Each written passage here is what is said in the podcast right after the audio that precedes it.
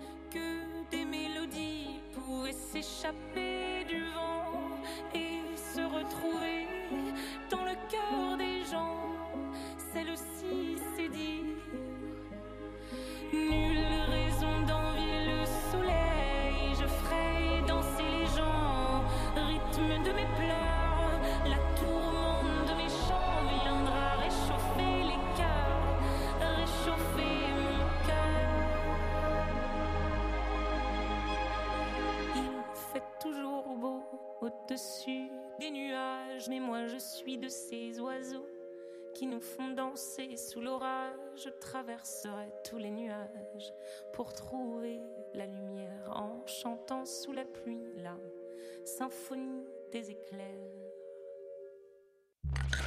Radio Campus Paris. Il est 21h.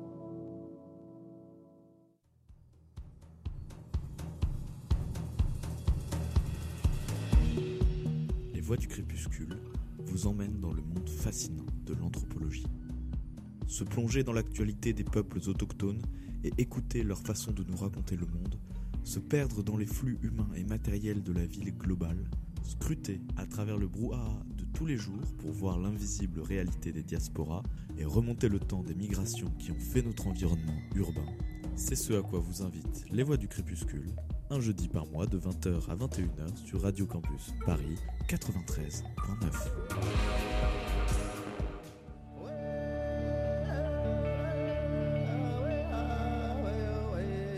Les voix du crépuscule, anthropologie du Paris cosmopolite. Vous écoutez Radio Campus Paris, 24 h sur 24 en DAB+, et sur radiocampusparis.org.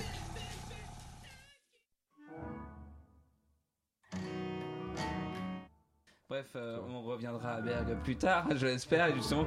Elle ne cherche pas à, euh, suivre tout, elle fait son truc, c'est Tu arrives à un, dîner et tu dis Ah, est-ce que tu connais Pekka Kusisto et... tu arrives à le prononcer. c'est ça. Moi, la première qui va voir un concert de musique classique, je râle quand j'entends une gourde qui tombe en plein milieu ou un téléphone qui sonne. Mais, euh, mais voilà. Oh. bah oui, faut le dire. À tonalité café, l'émission de la jeune création de musique contemporaine instrumentale de Radio Campus Paris, un lundi sur deux, de 21h à 22h sur le 93.9. Bonsoir chère auditrice, chers auditeurs, c'est À tonalité café sur l'antenne de Radio Campus Paris, l'émission sur les musiques contemporaines. Ce soir, on est ravi d'accueillir le compositeur Didier Rotella. Bonsoir Didier. Bonsoir Emilio. Tu sais Didier, Demain, 17 octobre, ça va faire un an qu'on a diffusé des extraits de Mogari, ta pièce sélectionnée pour le Grand Prix lycéen des compositeurs. Waouh, merci beaucoup, quel anniversaire. ça a été un plaisir. Est-ce que tu pourrais nous en parler un peu sur euh, ton expérience euh, dans ce prix? Alors, ça a été euh, une très belle expérience, à tout point de vue. J'y allais pour faire des rencontres, pour euh, avoir euh, ce qu'on a rarement en tant que compositeur. J'ai souvent, euh, on a souvent parlé de solitude quand on est au travail, et c'est un point, je pense, fondamental. En tout cas, moi, j'ai besoin forcément d'être un peu reclus au moment de l'écriture, mais forcément. parfois, on a l'impression aussi de se couper de ceux qui vont, ceux à qui est destinée la pièce, l'œuvre. Et là, c'était d'autant plus intéressant qu'il s'agissait de jeunes. euh, Ah d'avoir oui. un retour vraiment d'un public, donc euh, qui n'est pas forcément euh, Connaisseur. connaisseur, mais en même temps qui a une certaine plasticité dans les attentes sur lesquelles on peut jouer. Mhm. Et, et je, je m'y attendais un peu parce que bon, j'ai été professeur pendant plus de 15 ans au conservatoire, donc je, je sais un peu que les jeunes peuvent être très euh, curieux et très ouverts, bien plus peut-être que, leurs parents parfois. Mais, euh, mais, mais là, je, je m'adressais en plus à un public donc, de, de lycéens. Donc c'est c'est pour ça que je l'ai fait et je ne suis pas déçu dans le sens où effectivement, il y a eu euh, bah, les classes que j'ai rencontrées. Il y a eu de, de tout, c'est-à-dire vraiment des, des, des- c'est une musique un peu difficile quand même. C'est c'est pas une musique écrite pour, c'est vraiment une musique de recherche comme, euh, comme je fais dans d'autres partitions et, d'une recherche qui peut mener loin et qui peut parfois être exigeante pour l'écoute. Donc euh, donc d'autant plus euh, euh, avec toute l'équipe du Mm. GT GPLC, on s'était posé la question dès le début, une porte d'entrée dans cette musique-là et d'autant plus que c'est pas une simple musique ou même un instrument solo, c'est vraiment des instruments transformés et même les instruments eux-mêmes ont des techniques particulières qui peuvent dérouter, etc. La- le langage, je parlais de la mort dans cette pièce, enfin bon bref. Oui, complètement. Mais en même temps, euh, c'était, je pense, la pièce qu'il fallait, même si, bon, voilà, euh, euh, en tout cas pour moi, c'était la pièce qu'il fallait pour avoir ce retour que j'attendais et faire une expérience d'écoute, c'est-à-dire certaines classes au début. Hmm. Tu veux dire, il y, a- il y a eu des moments de médiation où tu Oui, présentais bah, ta pièce à des lycéens, c'est ça? Bien sûr, et ces moments étaient les plus importants. C'est-à-dire que je pense que les, les, les, les de public, ou, enfin, le fait de pas simplement d'en parler, mais de la faire écouter d'une certaine façon, euh, de, de, de faire appréhender le phénomène sonore et psychoacoustique, et même euh, j'utilise des transducteurs dans cette pièce et j'ai fait ressentir à des, à des jeunes, et presque des enfants ou des Tu peux adolescents, expliquer ce que c'est que les.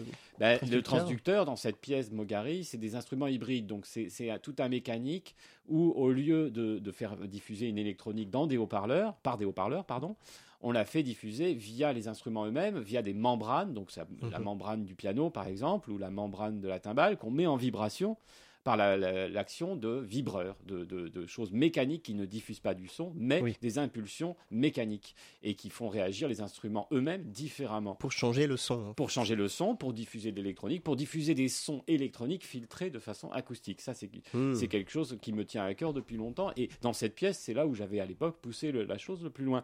Donc ça pouvait forcément dérouter les, les jeunes, mais en même temps, euh, je me souviendrai tout le temps, par exemple, d'une d'une jeune fille euh, dans une classe euh, qui prend un vibreur que je montrais euh, à faire sonner sur une table en bois et qui se la met sur le front et qui dit ah!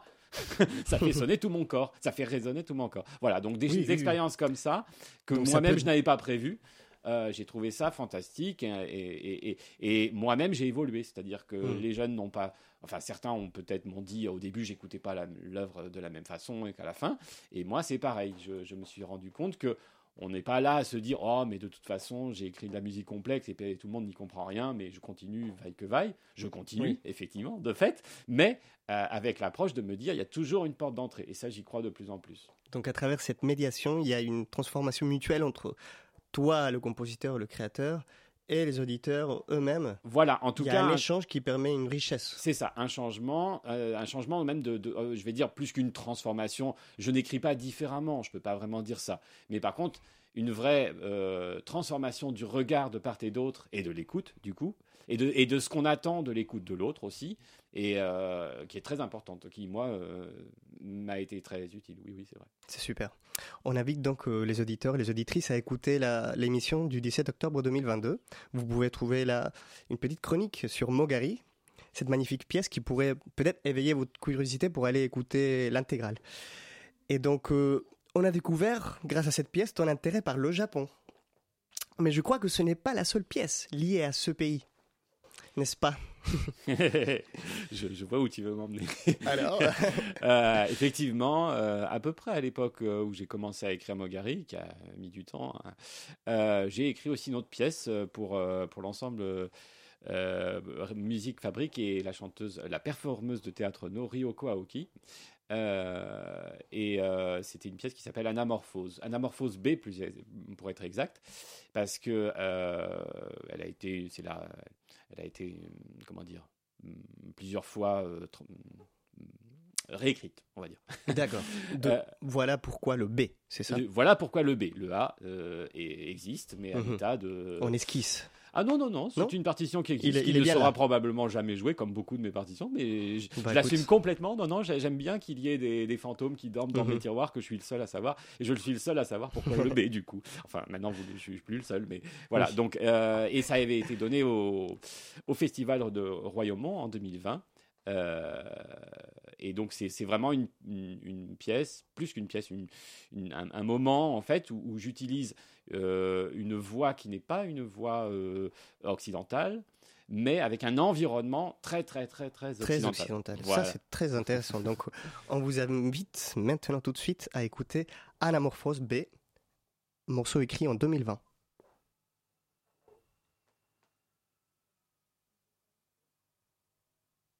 C'est toujours à Tonalité Café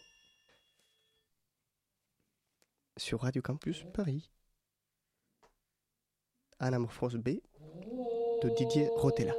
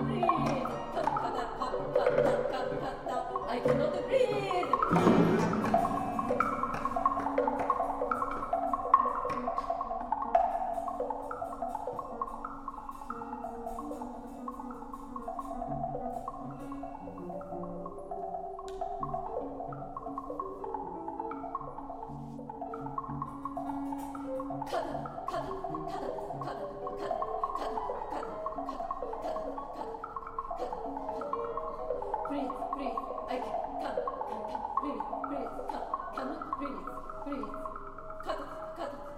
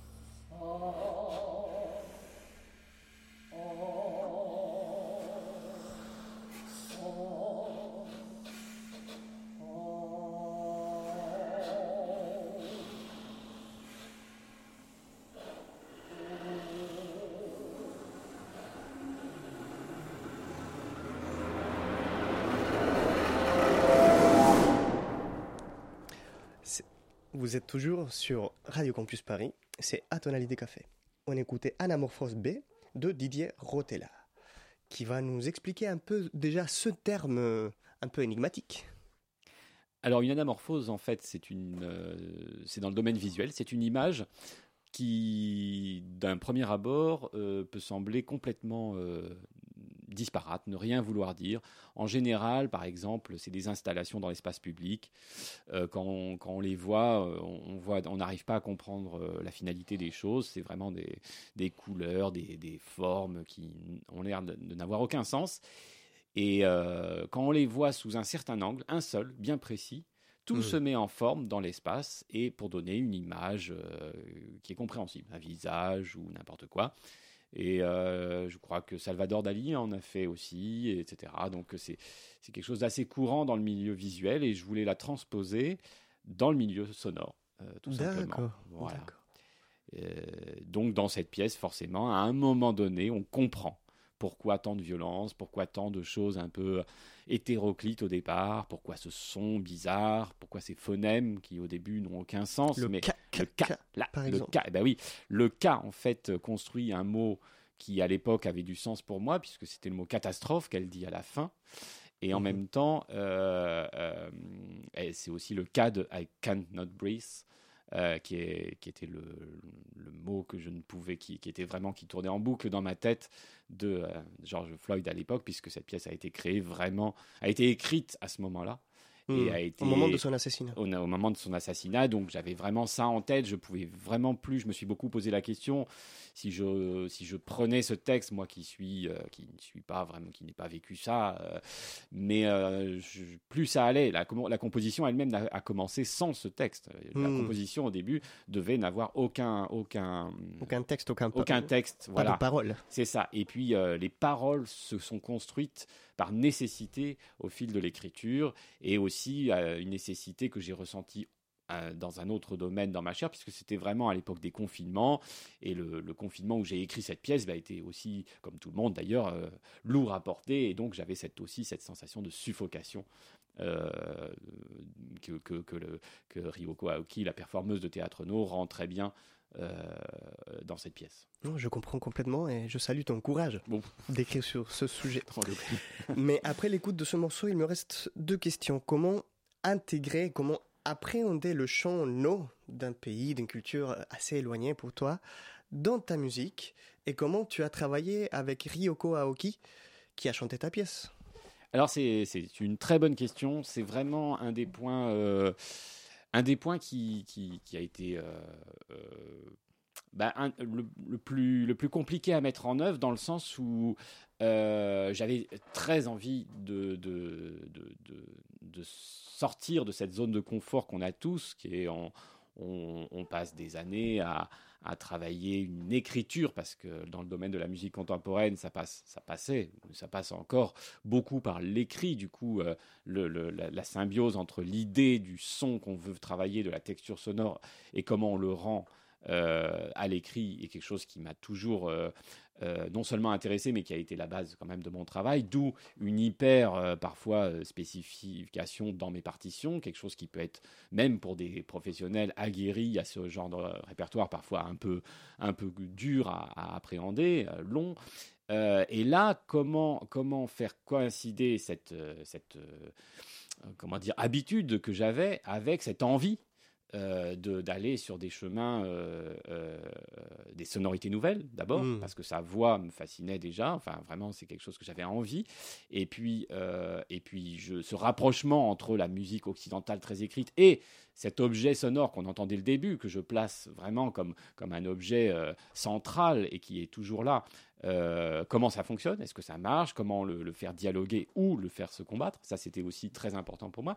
Et donc, comme, comme, comme tu dis très justement, euh, comment travailler? Comment travailler avec, avec Ryoko, justement J'imagine que elle, dans sa culture, le chant no, c'est pas écrit peut-être. Voilà, c'est même pas ça. lire la musique. Exactement. euh, euh, il a fallu euh, développer quelque chose. Je me souviens la première fois où je lui ai envoyé la partition, j'avais quand même écrit quelque chose, sachant que et ce n'était pas possible de, de, de, de, de lire euh, quelque chose de très très écrit, etc., très spécifié.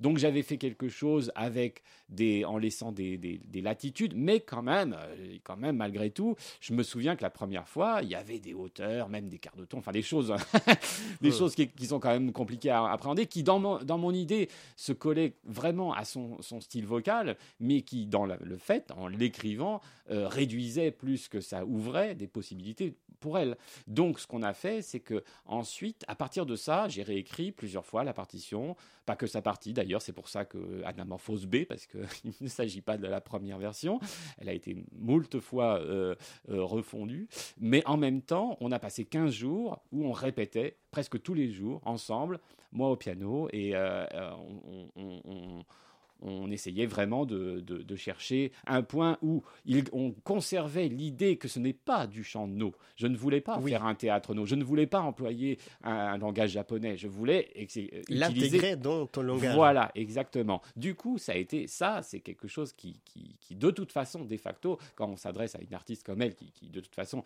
euh, joue, chante partout, euh, ça peut être difficile aussi de, de, de- de demander ça.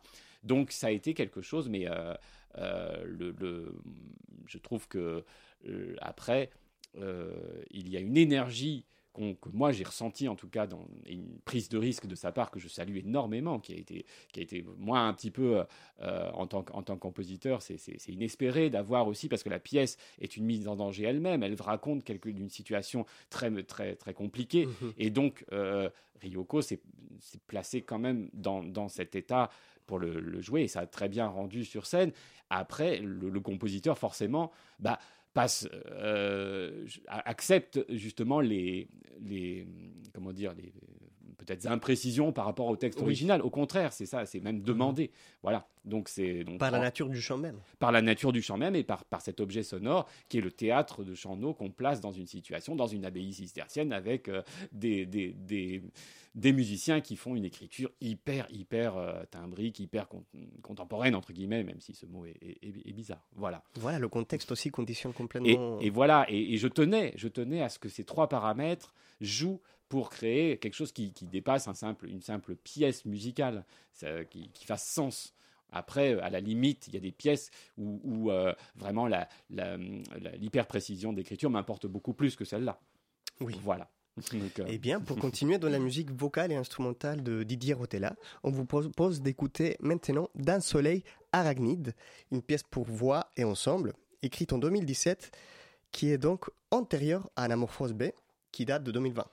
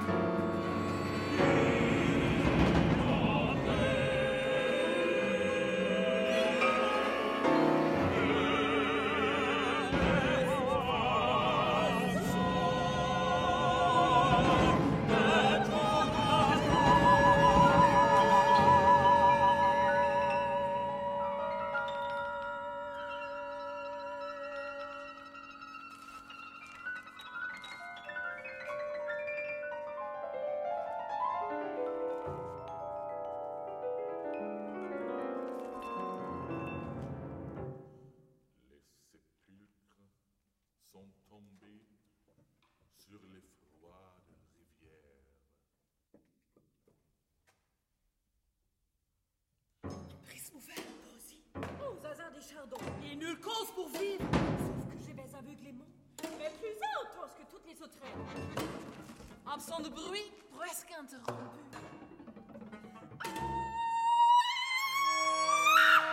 Chacun de la nouvelle écriture, les rues se croisent. Un accro Laisse encore cette pécho sommet ses réseaux.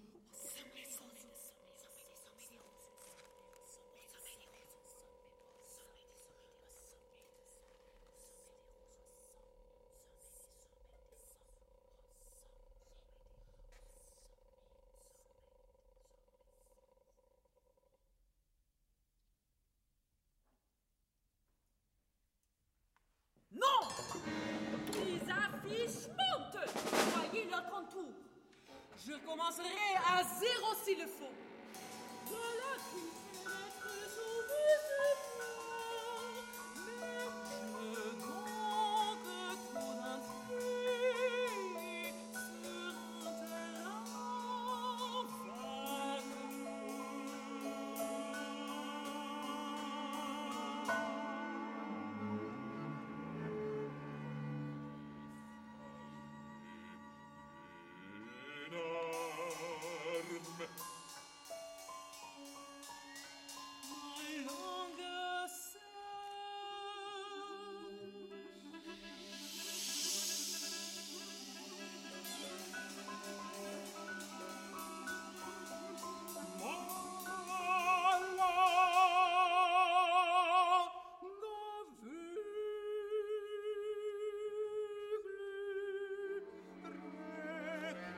Les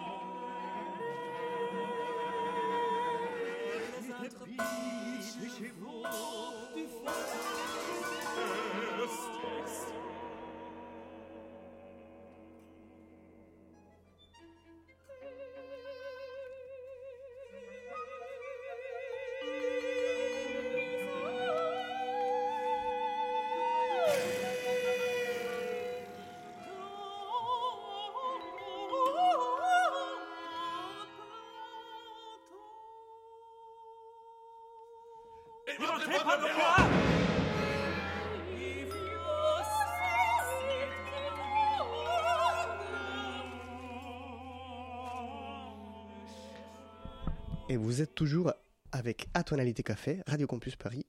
On écoutait donc. D'un soleil arachnide. Voilà, arachnide. Ar- arachnide, donc euh, il y a des araignées par là. Qu'est-ce qui se passe? Non, il n'y a pas d'araignée. C'est des très très beaux textes euh, d'un poète. euh, là encore, c'est pas très gai, hein, mais euh, d'un poète franco-marocain qui euh, qui s'est suicidé parce qu'il avait le mal du pays, mais il a fait des, des très beaux textes, donc euh, des, des poèmes qui sont re- dans un recueil qui s'appelle Soleil arachnide. Donc déjà, déjà, je dois avouer, je suis tombé tout de suite amoureux du titre. Mhm. je trouvais ça magnifique. Et puis il parle de quelque chose qui me tient à cœur, le, déra- le déracinement. Le, il y a des mots très très forts, le, le- le sang noir aussi noir que la terre. Enfin bon, bref, quelque chose que. euh, donc j'ai fait comme souvent quand je prends des textes, j'avais fait ça en 2014 aussi, souvent. C'est-à-dire que j'ai pris plusieurs textes et euh, je les ai recomposés. J'en ai, je crois que dans, dans il y a deux, deux textes qui s'imbriquent les uns aux autres Mhm. et qui donnent comme ça un, un sens à la composition, mais qui c'est pas la composition qui suit un texte du début à la fin, mais mais euh, il y a un dialogue entre le texte qu'on réimbrique, que je réimbrique comme je veux, et chaque texte a euh, des couleurs différentes qui conservent tout au long de la pièce, du coup, euh, et des, des vocalités différentes et des modes de jeu différents associés à ces vocalités, etc. Donc euh, voilà, Et, et le, le poète, il s'appelle comment? Mohamed Kaireddin. Mohamed Kaireddin, ok. Donc il, il- il est venu en France très jeune, il a travaillé euh, comme reporter à la radio. Et puis euh, voilà, je crois qu'il est décédé dans les années 60-70, quelque chose comme ça. En tout cas, ce, ce texte euh, date de là. Et voilà. Tu me donnes envie d'aller jeter un œil sur C'est ce- magnifique, ce c'est magnifique. Vas-y, vas-y. Euh, c'est- voilà. Et voilà, donc ta pièce, elle a été créée le 3 mai 2017, si j'ai bien compris. Exactement. Au théâtre Lita à Milan, par les Neue Vocal Solisten et l'ensemble Divertimento. Alors comment ça s'est passé le travail avec cet ensemble? Il me semble aussi que tu as gagné un prix et ce prix t'a donné commande pour cette pièce, n'est-ce pas? Tout à fait, tout à fait. L'année précédente, j'avais euh, j'avais eu le prix Franco Donatoni et du coup, euh, euh, bah, du coup l'en- l'ensemble m'a passé commande. Euh, le travail a été, euh, a été extraordinaire. Enfin, moi, en tout cas, moi, j'en garde un très bon souvenir. Faudra demander aux musiciens aussi, hein, je sais pas. Mais moi, de mon côté, ah bah ça, je sais pas. Mais moi, de mon côté, j'ai j'ai un très bon souvenir. D'autant plus que euh, le travail a été facilité parce que, alors, c'était un ensemble allemand de, de chanteurs allemands avec un ensemble de musiciens italiens. Hmm. Moi, je suis français avec un, je parle anglais comme une vache espagnole. mais, euh, mais euh, c'était la première fois depuis la fin de mes études où, où, euh, on m'avait proposé de me, de, de, de me mettre au piano et de, une fois que la partition est écrite, de, de jouer aussi le rôle de l'interprète. Au- au- De ta propre pièce avec Oui, le- mais- les ensembles. Mais surtout pas tout seul. C'est-à-dire, moi, je, je travaille beaucoup, j'aime beaucoup le travail en commun, Hmm. construire et créer quelque chose euh, avec, les, avec les interprètes, ce que je fais beaucoup depuis, ce que j'ai beaucoup réitéré. Euh, et et- et c'était un peu le point de départ, de ce- enfin le point de départ, un des points de départ à l'étranger de ce, de ce mode de fonctionnement. Et j'en garde un très bon souvenir parce que le travail, dès lors où je me suis mis au piano, euh, bah, les mots, on s'en passait beaucoup. C'est-à-dire Hmm. qu'il suffisait de, de travailler avec quelques musiciens, on trouvait tout de suite la sonorité que je que j'avais prévue, ou alors il me disait bah là j'ai une meilleure sonorité, mais il me la montrait plutôt que me la décrire avec des mots qui prennent 10 minutes. Et j'ai trouvé euh, j'ai trouvé là un fonctionnement qui m'a tellement plu que je comme je l'ai dit je l'ai conservé euh, ces dernières années avec d'autres ensembles et avec d'autres partenaires musicaux. Bah, arriver à communiquer directement par le son. par Voilà, par le son, le geste, Le le, geste, euh. c'est moi-même donc euh, je, suis, je suis pianiste à la base et je le suis toujours d'ailleurs donc euh, donc c'est essentiel pour moi de conserver ce lien même si même si le gros de mon activité est effectivement à la table mais euh, mais ça reste quand même essentiel. On va maintenant laisser la musique vocale pour écouter Polychromie 1 de Didier Rotella, toujours là. Une pièce de 2012 pour flûte, clarinette, violon, alto, violoncelle et piano.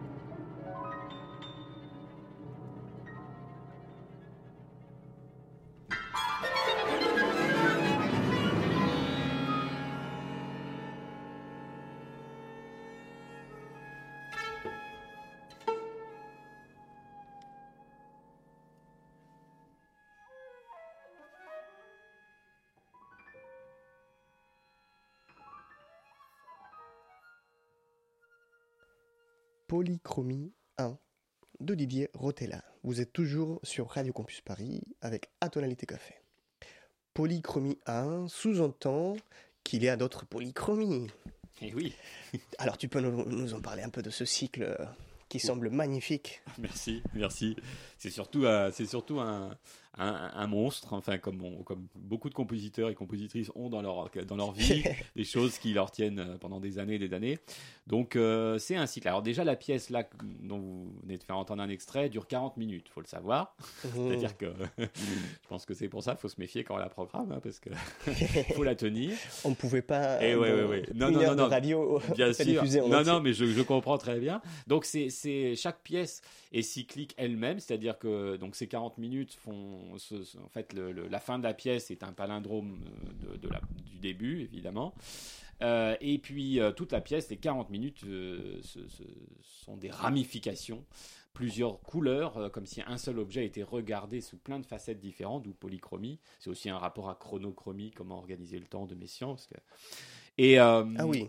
voilà. Et donc ce, ce, ce- ce premier objet, c'est l'accord très fort qu'on entend au début et qui va déterminer les 40 minutes de la première pièce. Et puis ensuite, le cycle comporte trois volets, trois pièces différentes.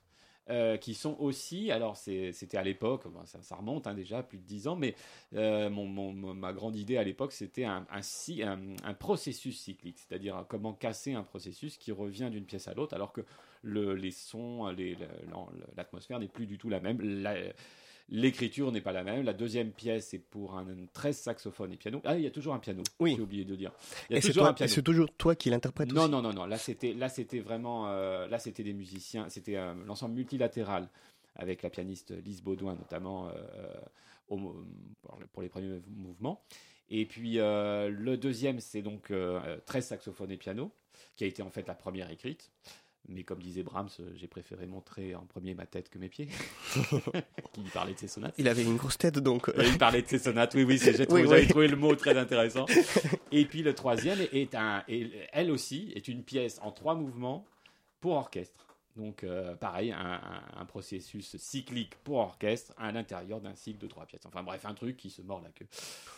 Wow, ok, c'est super. Merci Didier. De rien. Maintenant, on va faire une petite pause, une petite parenthèse euh, autour de toi, et on va passer à la chronique autour des compositrices émergentes.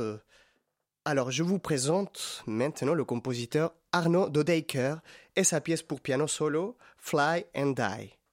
Arnaud Dodeker vient d'entrer au Conservatoire national supérieur de Paris en improvisation au clavier et il suit parallèlement un double master en piano et en écriture au Conservatoire royal de Mons en Belgique.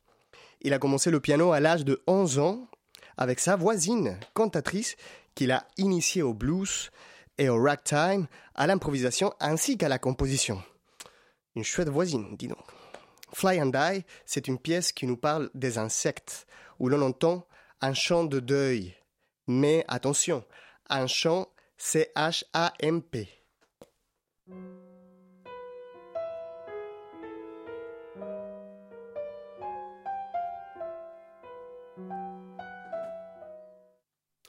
On entend également des abeilles complètement perdues qui n'arrivent pas à trouver leur ruche.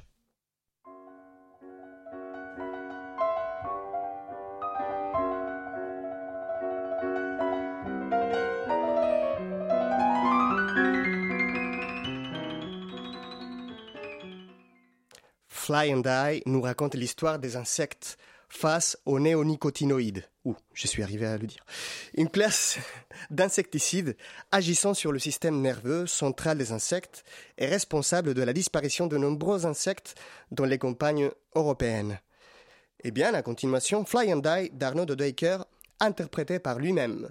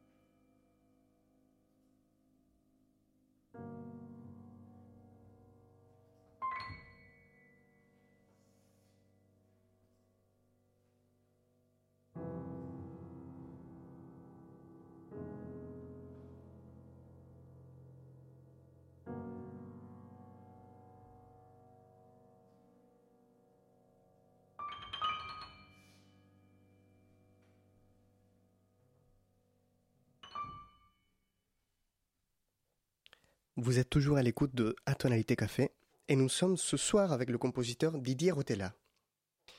Didier, parlons maintenant sur ton parcours. Tu, as également, tu es également pianiste. Tu as été formé au Conservatoire supérieur de Paris et de Lyon, à l'IRCAM, à l'école normale et dans certains CRR en Ile-de-France. C'est bien ça? Oui, c'est ça. ok, j'ai bien fait mon taf. Tout va bien. Euh, oui, bah, hum, donc euh, j'ai toujours un petit peu composé en même temps que, que joué. Donc euh, moi, je viens même avant d'être euh, d'être euh, à Paris. euh, j'ai d'abord étudié à Lille, puis euh, puis à Tarbes, voilà. Puis Au Conservatoire de Lille? Ouais, juste à la, à, à la fin, avant que j'y parte à 10 ans. Mhm. je venais de rentrer au Conservatoire de Lille, puis ensuite j'ai été à Tarbes.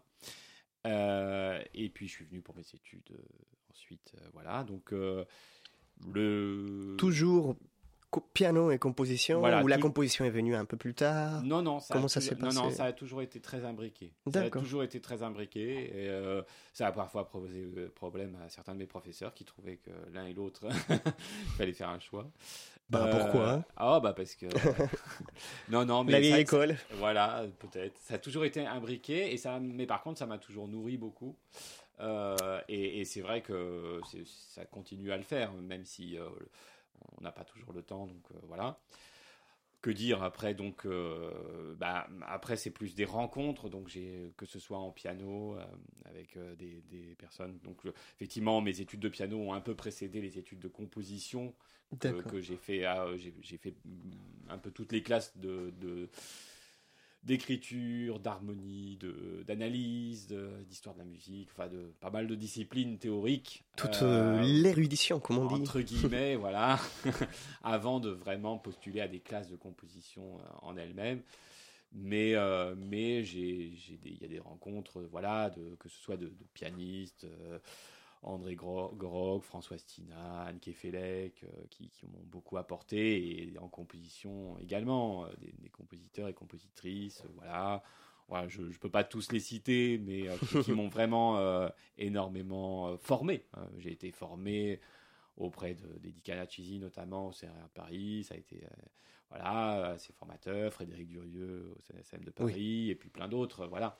Et puis j'ai, continué à me former assez tard, parce que j'ai toujours été, même après des périodes où vraiment je- mon activité de composition euh, euh, était, voilà, prenait le pas sur, sur tout le reste. J'avais quand même, après mes études, envie de, de- d'avoir des conseils à droite à gauche. Donc ça, c'est, très fort, c'est très important. Aujourd'hui, tu continues à être pianiste en tant qu'interprète, à jouer Voilà, du alors- répertoire ou... Oui, oui, bah, de moins en moins, parce que là, les deux, deux dernières années ont été très très chargées sur Dans la composition. Dans la composition, et puis je suis actuellement aussi euh, un doctorat de recherche en composition. J'allais en venir, justement. Donc ça, Le ça sacre. prend, voilà, ça, ça prend aussi du temps. Donc il a fallu faire un choix. C'est vrai que j'ai dû, j'ai dû lever le pied beaucoup sur mon activité euh, d'interprète. Euh, voilà, je, je, je, je ne le regrette pas du tout. Je pense que ça reviendra après quand, quand j'aurai plus le temps. Et ton activité de docent on, on dit, Non, on dit pas comme ça. Désolé, vous savez, je suis chilien. donc- de doctorant, peut-être. Non, non, non, ton activité de professeur. Ah, de professeur. De- Oui, oui. D'enseignant, bah, voilà. Eh ben, c'est- vrai que j'ai toujours. Alors ça, ça a été. C'est c'est quelque chose d'assez fondamental et je, je- pour moi, euh, la transmission, ça a toujours été. euh, Il y a eu des périodes où, où, bah, pareil, où, où j'ai pas pu, où, où j'ai dû freiner aussi cette activité. Là, c'est aussi le cas en ce moment.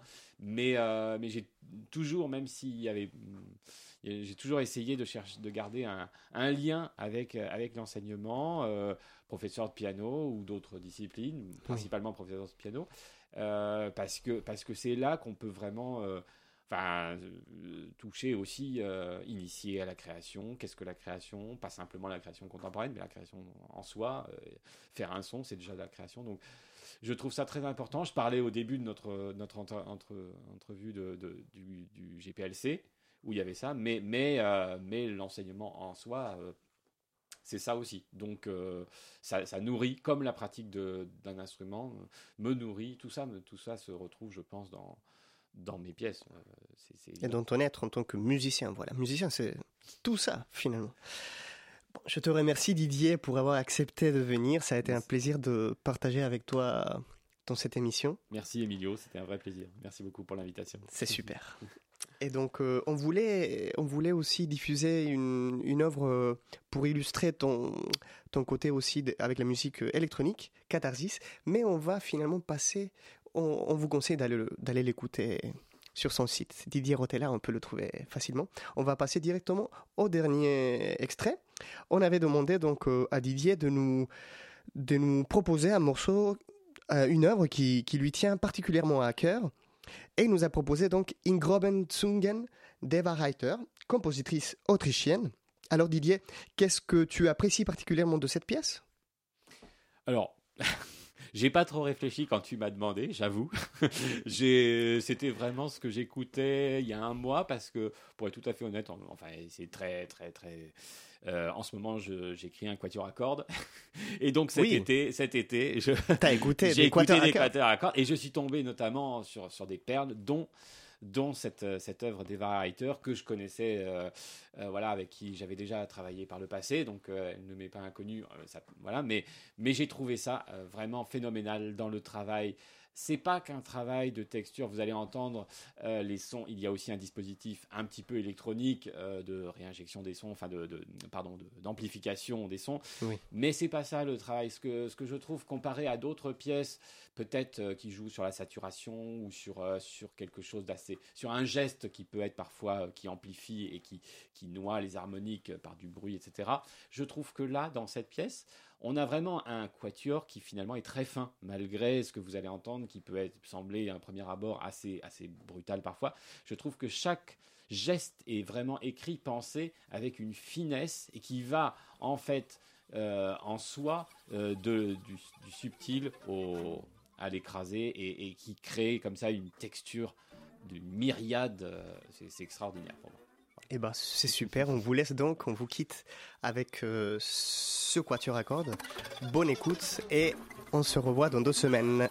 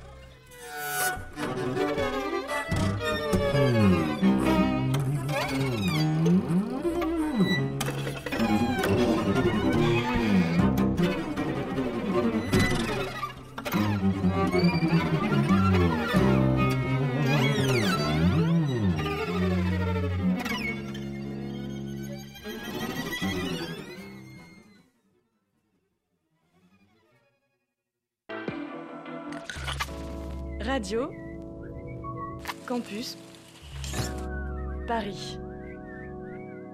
Il est 22h. Le lobby, c'est votre refuge queer radiophonique et ça donne ça. On se retrouve entre lesbiennes parce que dans ce bar, ben, il y a quelque chose de chaleureux et on s'y sent bien. C'est un peu mon manoir. Un endroit un peu sacré où je fais les choses pour, euh, pour aller mieux. qui m'a permis